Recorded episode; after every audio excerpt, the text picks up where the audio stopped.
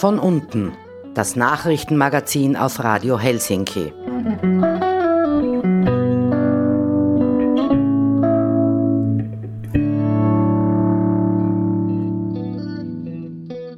Hallo, es ist wieder Zeit für Von unten, das kritische Nachrichtenmagazin auf Radio Helsinki 92,6. Am Mikrofon begrüßen euch heute Tamara und Lili mit folgenden Themen. companies with shareholders don't make our laws and regulations right. so no, knowing that they will not be very happy about it shouldn't, I think, be a reason to not do it. Klimaschädliche Werbung. Es geht auch ohne. Anfang Februar fand zum Thema fossile Werbung eine Podiumsdiskussion im Forum Stadtpark statt. Lili war für euch dabei.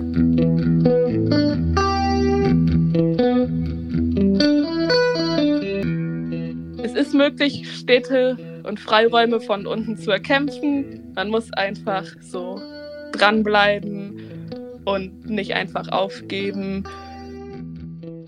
Das Druckereikollektiv hat im Dezember erfolgreich ein Gebäude in Frankfurt besetzt und den Abriss verhindert. Wir haben mit Linus vom Kollektiv darüber gesprochen.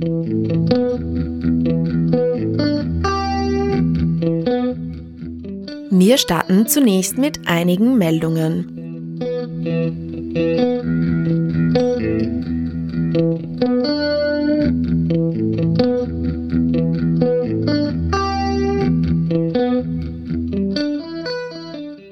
Netanyahu lehnt längere Feuerpause und Verhandlungen ab.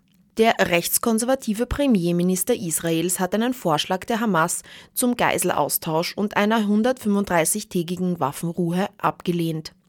Laut ihm ist, Zitat Anfang, außer dem totalen Sieg, Zitat Ende, keine Alternative eine Lösung. Die Tagesschau berichtete. International gibt es nun immer mehr Kritik, vor allem auch deshalb, weil unklar ist, wie eine jahrzehntelange Radikalisierung der palästinensischen Bevölkerung verhindert werden soll. Laut Netanyahu ist die Bedingung für Israels Sicherheit, dass die Hamas ausgelöscht wird. Dazu gibt es jetzt Pläne, deren unterirdische Tunnel mit Meerwasser zu fluten. Laut dem Nature-Magazin sorgt dies für Bedenken seitens ExpertInnen, die eine Verunreinigung des ohnehin raren guten Trinkwassers in der Region befürchten. Statt einer Deeskalation hat Israel jetzt angekündigt, die Stadt Rafah im Süden Gaza an der Grenze zu Ägypten anzugreifen, wie NTV berichtete. Dies sorgte noch einmal für mehr internationale Empörung.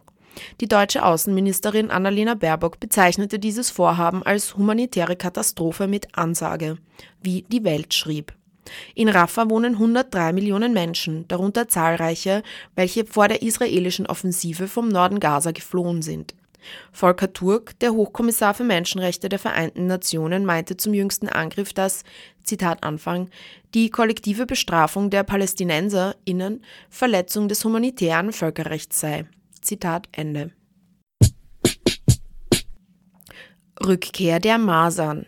Seit längerem wird von NaturwissenschaftlerInnen und ÄrztInnen davor gewarnt. Nun ist es nicht mehr zu ignorieren. Die Masern sind zurück.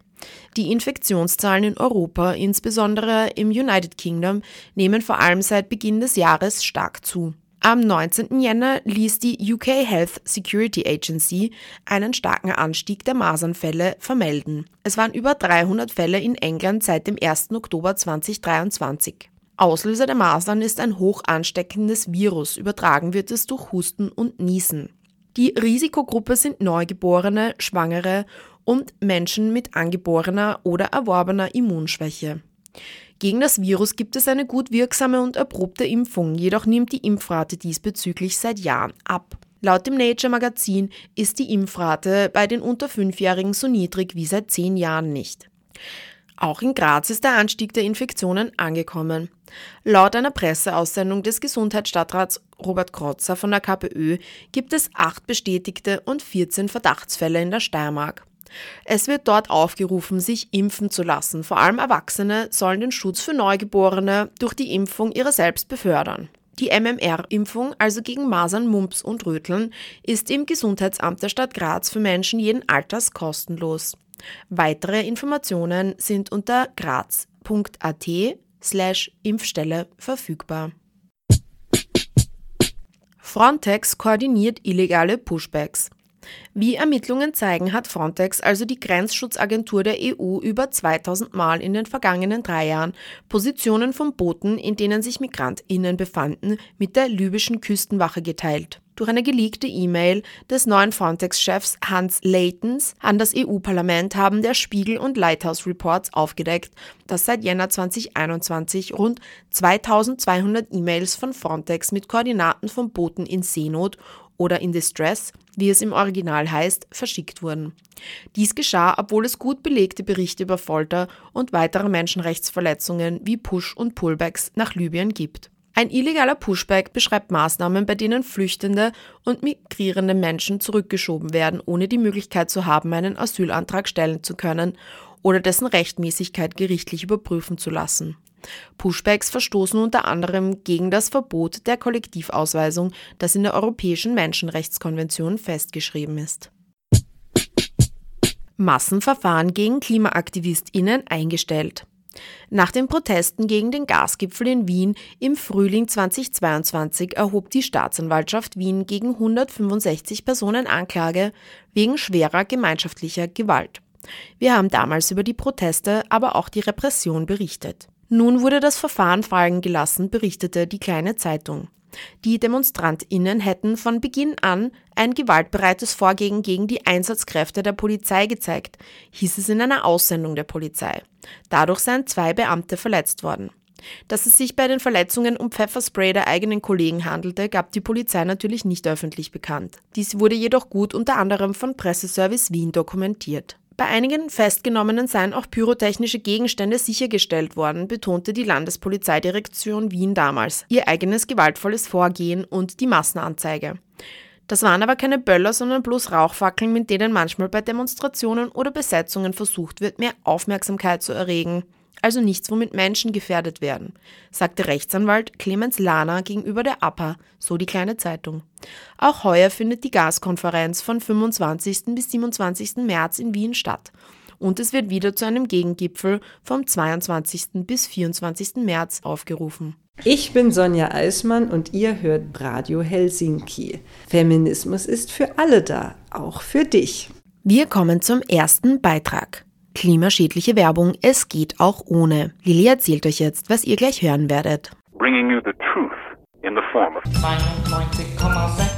am 8. Februar gab es im Forum Stadtpark eine Podiumsdiskussion zum Thema klimaschädliche Werbung. Es geht auch ohne. Seit Anfang Oktober gibt es in Graz die Kampagne Graz ohne fossile Werbung. Über die Initiative haben wir bereits einen Beitrag mit Mitbegründer Leonhard Rabensteiner gesendet. Wer also gerne mehr darüber hören will, gerne den Link in der Sendungsbeschreibung anklicken und nachhören. Am Podium sitzen Charlotte Brath, Vertreterin von Reklame Fossil Free und Initiatorin der Plattform World Without Fossil Ads. Werner Brutsch, Leiter des Umweltamtes der Stadt Graz und Thomas Brudermann, Klimapsychologe an der Universität Graz. Leonhard Rabensteiner moderiert und vertritt die Kampagne Graz ohne fossile Werbung. Die Veranstaltung wird in Englisch abgehalten. To begin with, what is the issue with fossil ads? Charlotte Broad from the initiative in the Netherlands. Fossil advertising and sponsorship, they really normalize uh, fossil fuel companies and fossil, uh, like high carbon products. And uh, that is something I think we should try to uh, get rid of in the urgency of the climate crisis that we are right now. Um, don't we need the same as we did with tobacco? Uh, so for tobacco, it's actually forbidden to make ads or do sponsorship or even do lobbying. And of course, I, I know that they still have ways to, to do this. But uh, when tobacco ads were banned, this really triggered the whole yeah mindset shift i would say in how this product and how this industry is perceived and that's kind of the founding idea of the fossil free advertising movement in the netherlands there have already been successes of campaigns against fossil ads and the first big win they had is when in, uh, Amsterdam in 2020 said we actually want to get rid of these kind of fossil advertising. So for uh, SUVs, for flights, uh, for the fossil fuel industry like Shell and BP. And this was uh, world news. There was not a, a, city yet in the world that has said something like this before. And now, uh, with the website World Without Fossil Ads, we try to create a platform to show that there's already many cities in the world and many uh, museums that cut ties with the fossil fuel industry, in uh, universities that uh, cut ties with the fossil fuel industry. Today, actually, my colleague was counting already uh, 14 cities in the Netherlands have uh, either passed a motion or you know stated in another way that they want to ban fossil ads, and that's almost one in 20 uh, municipalities in the Netherlands. Yeah, so it's really uh, like a snowball that keeps on rolling, and uh, we really need that because the fossil fuel industry is also really dependent on their ads and sponsorship to still be, you know, as accepted as they are uh, in our society. A question from Leonhard Rabensteiner, co-founder of Graz ohne fossile Werbung. Talking about uh, the ration rational part, um, so we, we, we do think we decide what we think is best. We do think we decide uh, what is necessary. So uh, is advertisement actually relevant? Mm, well, we can ignore it. And somehow this is a market of millions and millions of euros and dollars in different countries. Um, is it is it really the case that we're super rational beings? Climate psychologist Thomas Brudermann. Of course, we are not. So that is the, uh, the short answer. But I think even if we were super rational, we would find ourselves in a very paradox situation. Uh, on the one hand, we are being told go green, protect the environment, save energy, be a better person uh, for, I don't know, for decades already. But then if we look at the bigger picture, the bigger picture tells us something totally different. It tells us consume, pollute, and yeah, burn the hell out of fossil fuels. I had a recent experience. Uh, I was going to Vienna, and for going to the train station, I take the tram because I'm a pro environmental person. But on the tram, of course, then I see advertising. And what I saw on this one tram uh, ride was uh, advertising for the best airline in the world, uh, for cars, and for a sustainable single use barbecue. so, so, these are the things that I see, right? And uh, this is a very paradox situation. And as a consumer who is maybe not uh, reflecting all choices, uh, I mean, what is the narrative you get, right? It, it's definitely not go green. Back to Leonhard Rabensteiner. So, uh, if we now look back to Graz, there are goals, of course, like internationally to to um, go climate neutral. We have a climate protection plan, which was published in 2022. if we have a look at that, we see a lot of measures, but advertisement is so far not described. Werner Brutsch leader of the Department of Environment in the city of Graz. The, the city of Graz has an, an own advertisement uh, company, the firma Ankünder. But a, a very important thing is uh, this company Ankünder is not uh, completely owned by the city of Graz, uh, but only for two thirds. 33% uh, for, for, uh, of this company are owned by other companies uh, from Vienna and also from France. We had uh, some discussions with the management, and I will tell you what uh, their argumentation is. They say um, they are a private limited company and they have to make appropriate earnings. As, a man- as the management uh, refuses orders from customers, you must have a very good and accepted reason. There must be a change of the guidelines at first. Uh, some, some reasons exist already. For example, if there is advertisement with uh, a content of uh, sexual or racist discrimination, they can refuse it, but there is no reason if it is connected with greenhouse gas emissions. Therefore, if you want to ban such advertisement, you have to transform the social assessment of such themes at first. We have to change the opinion of uh, the majority of people in this direction, and then uh, there is no problem for the managers to refuse such orders. That's their statement, and I think we, we, we have to take it into account. Charlotte Braat. Yeah, I think I just wanted to add that that companies with shareholders don't make our laws and regulations right? so no, knowing that they will not be very happy about it shouldn't, I think, be a reason to not do it. Uh, just a reminder to ourselves. But the thing is, uh, when I started this this job uh, two years ago, and I started noticing more and more of uh, these fossil advertisings around me, I saw that actually all ads for cars, at least in the Netherlands, but I think in other places it's pretty similar. Almost all of them are for SUVs And this is the reason, of course, why they are getting normalized. More and more people want to buy them. I mean, they're more expensive. You have to pay more gasoline. It's not, if you just look economically at it, it's not a very good deal, maybe. But yeah, there's just a lot of status also involved in it and normalization because of advertising. And I think that's why also very interesting that that the, the, the company that is doing the ads in, in Graz is saying like, yeah, we need social acceptance of, of these uh, products needs to be lower, and then we can ban the ads. But it's to, of course also the other way around.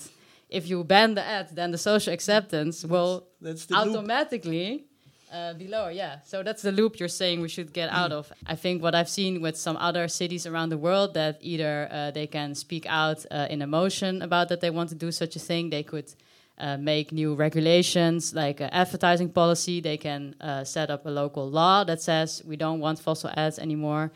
Werner Brutsch about what the city could do. Uh, there are two ways. The one way is the uh, the way of the free market, where uh, the city is is owner of one of these uh, advertisement companies, and the other way is uh, to regulate it by uh, legislation.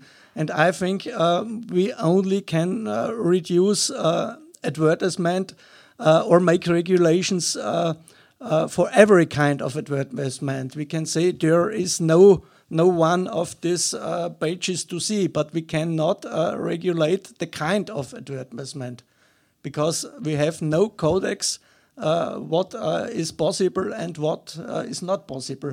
Back to Charlotte Broad. I think there you have the big advantage that there's already many cities that had this discussion. Mm. Of course, of course, we should have our own discussion here in Graz. Like, what would we want to ban first? Uh, I think flights, SUVs, cruises, that, as you said, are obvious so maybe we start with those. But there's already many cities that had to formulate of course like what is exactly we're gonna ban what do we write in this motion? Um, and and that is something i agree how you how you can do it how you can regulate it in every city in every country is very different.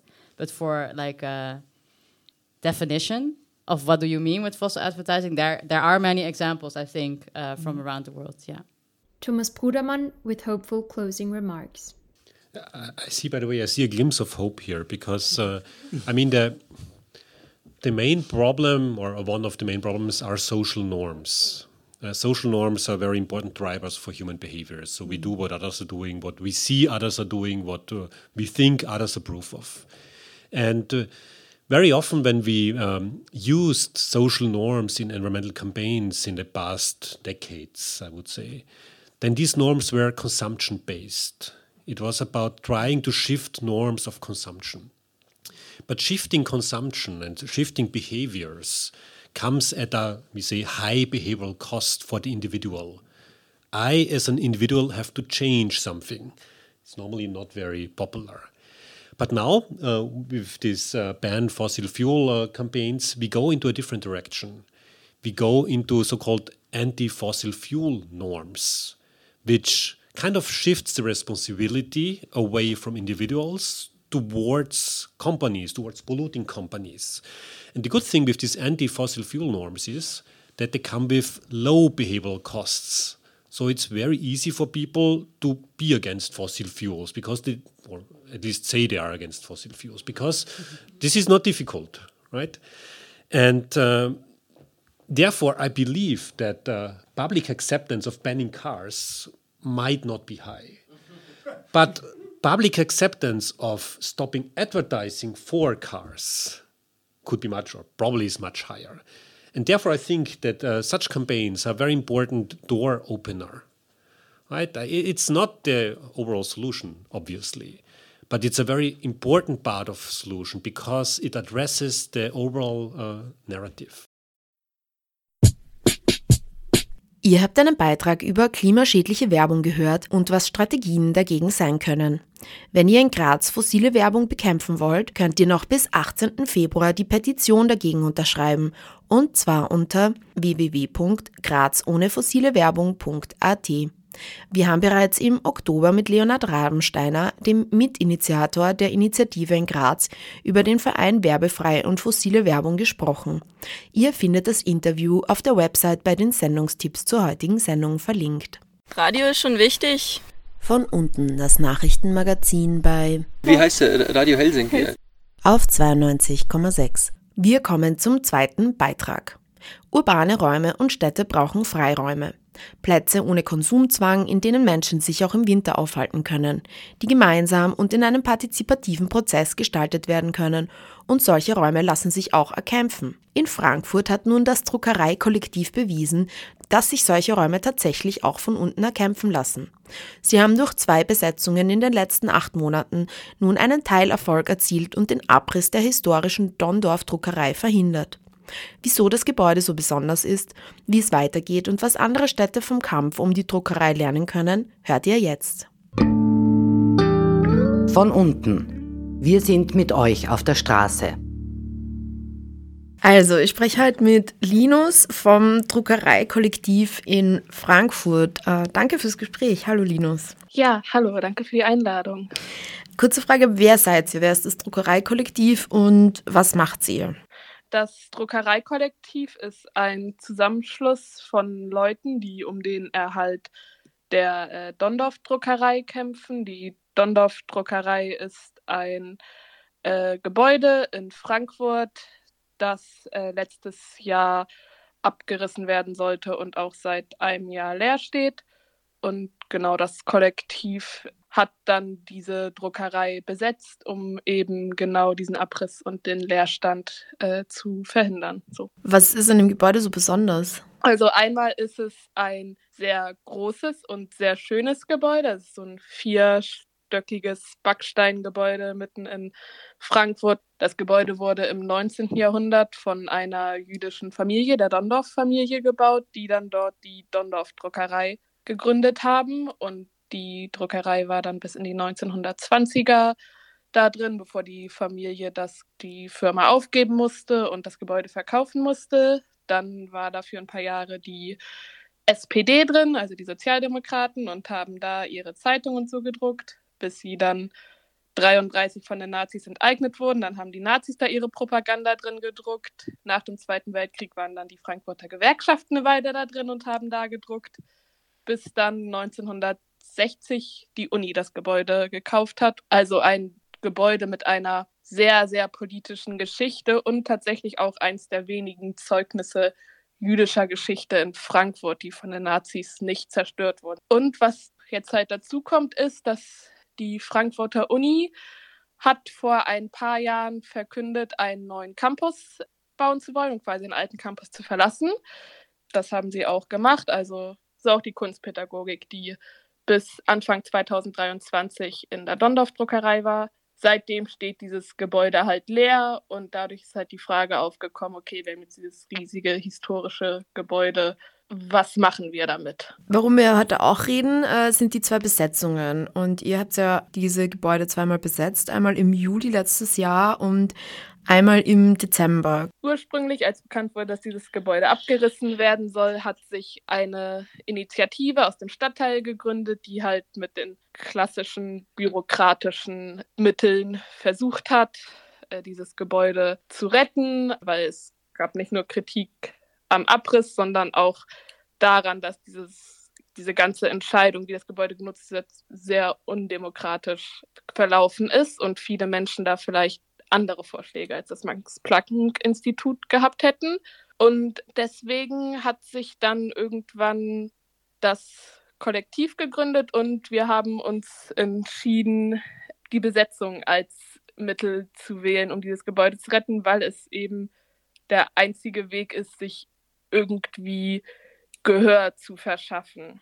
Also das hat sich auch immer wieder gezeigt, wenn wir in dem Gebäude waren und besetzt haben, dann haben die Verantwortlichen auf unsere Mails geantwortet. Dann haben wir so immerhin so Pseudo-Gesprächsangebote bekommen und so. Und sobald wir aus dem Gebäude raus waren, war wieder Funkstille.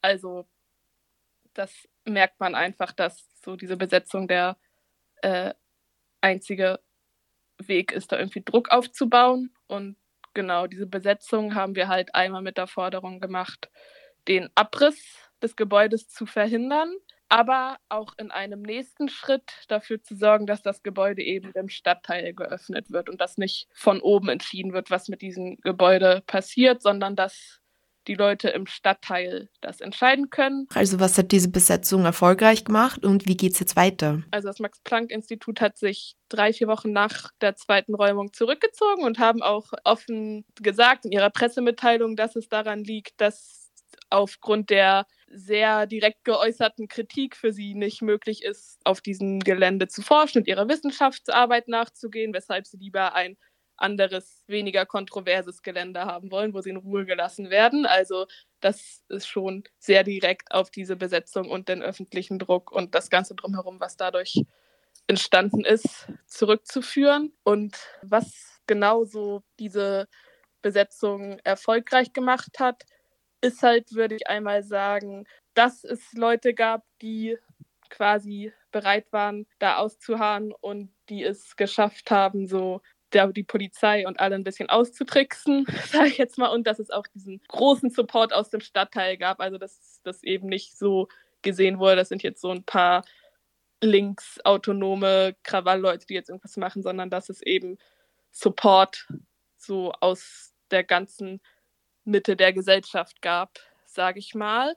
Und dass Leute halt beharrlich waren und nach der ersten Räumung nicht gesagt haben, ja, okay, dieses Gebäude ist verloren, sondern okay, wir kommen wieder, wir kämpfen wieder um dieses Gebäude. Und dadurch, dass das Max-Planck-Institut jetzt draußen ist, ist das Gebäude erstmal gerade nicht mehr so akut abrissgefährdet und es wird halt neu über die Zukunft des Gebäudes verhandelt, wo wir als Kollektiv jetzt auch klar sagen, dass wir gesprächsbereit sind und mit an die Verhandlungstische wollen. Denn wir haben ein ziemlich detailliertes Nutzungskonzept bereits seit mehreren Monaten ausgearbeitet. Wir haben Ideen, wie es um die Zukunft dieses Gebäudes steht. Wir kennen uns wahrscheinlich besser mit diesem Gebäude aus als die meisten anderen Gruppen mittlerweile, würde ich mal sagen. Wir sind halt einfach auch der Meinung, dass dieses Gebäude jetzt nicht leer stehen darf. I'm Amy Goodman, host of Democracy Now! Tune in to Radio Helsinki 92.6, in your community, covering your community and beyond. A radio station that knows no borders. Das war ein Beitrag zu einer erfolgreichen Hausbesetzung in Frankfurt. Das Druckereikollektiv hat den Abriss eines historischen Gebäudes verhindert.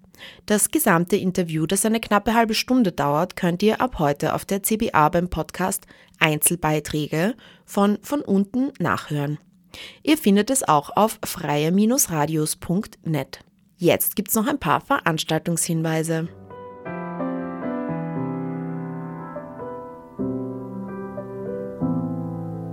Ab zum Saatgutfest.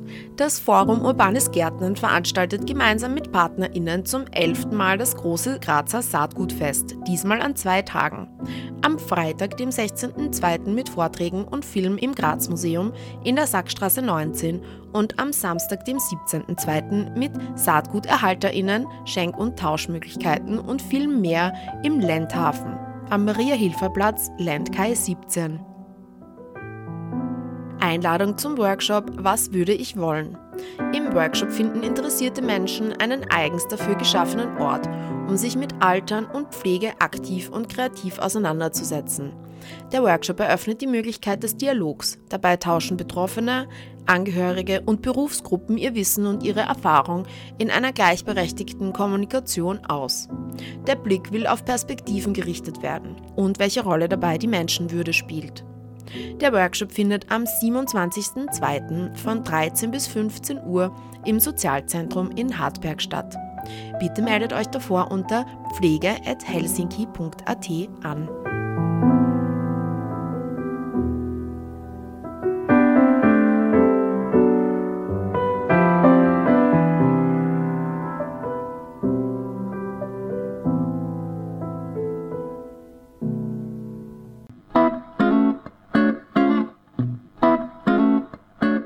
Damit sind wir am Ende angelangt. Die Wiederholung dieser Ausgabe hört ihr am Donnerstag um 7.30 Uhr und um 12 Uhr.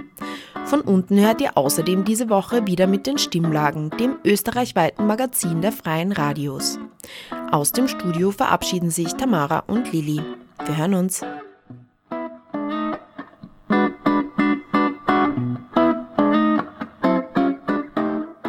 Das war von unten das Nachrichtenmagazin auf Radio Helsinki.